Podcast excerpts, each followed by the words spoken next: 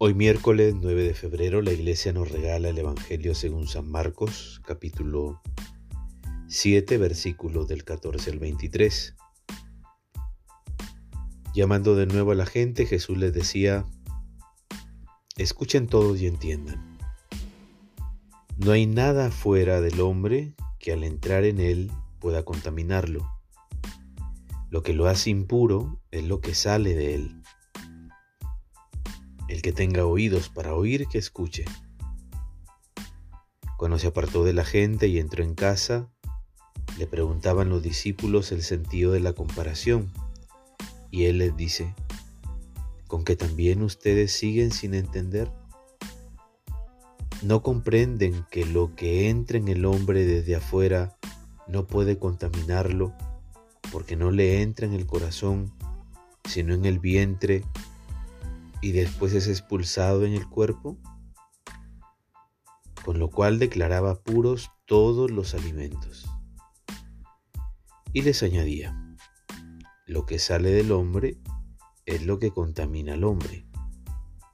De dentro del corazón del hombre salen los malos pensamientos, fornicación, robos, asesinatos, adulterios, codicia, malicia, fraude, desenfreno, envidia, blasfemia, arrogancia, desatino.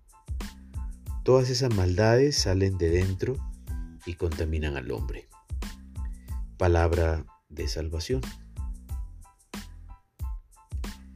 En América Latina, nuestro continente, la sabiduría popular o de nuestros ancestros remite a mitos, relatos y leyendas que comunican lecciones de vida.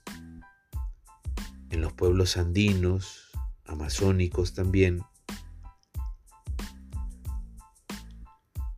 se habla del buen vivir. Eso es referirse a esa sabiduría que invita a saber vivir con pocas cosas y en armonía con todo lo creado. Veamos los pueblos originarios, pueblos amazónicos, indígenas. La gente pobre es feliz porque no se endeuda, no tiene la preocupación de ponerle llave a su puerta o un candado porque le vayan a robar sus artefactos. ¿Cuántas casitas, inclusive sin puertas, existen en los pueblos originarios, en los pueblos de la Amazonía. Lejos de jerarquizar la realidad que es evidente a nuestros ojos, se asume la valoración de cada cosa presente en el planeta.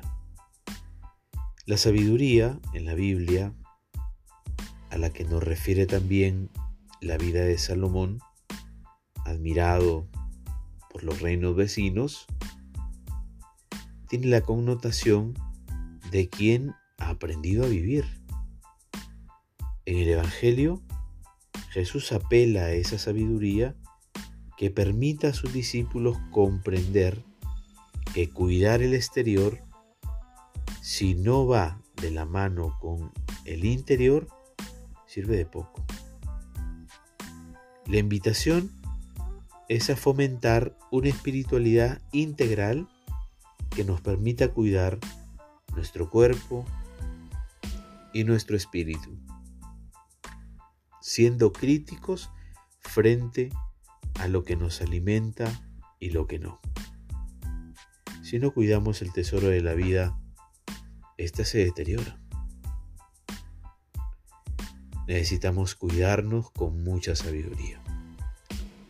La bendición de Dios Todopoderoso, Padre, Hijo y Espíritu Santo, descienda sobre ti y permanezca para siempre. Que tengas un buen día.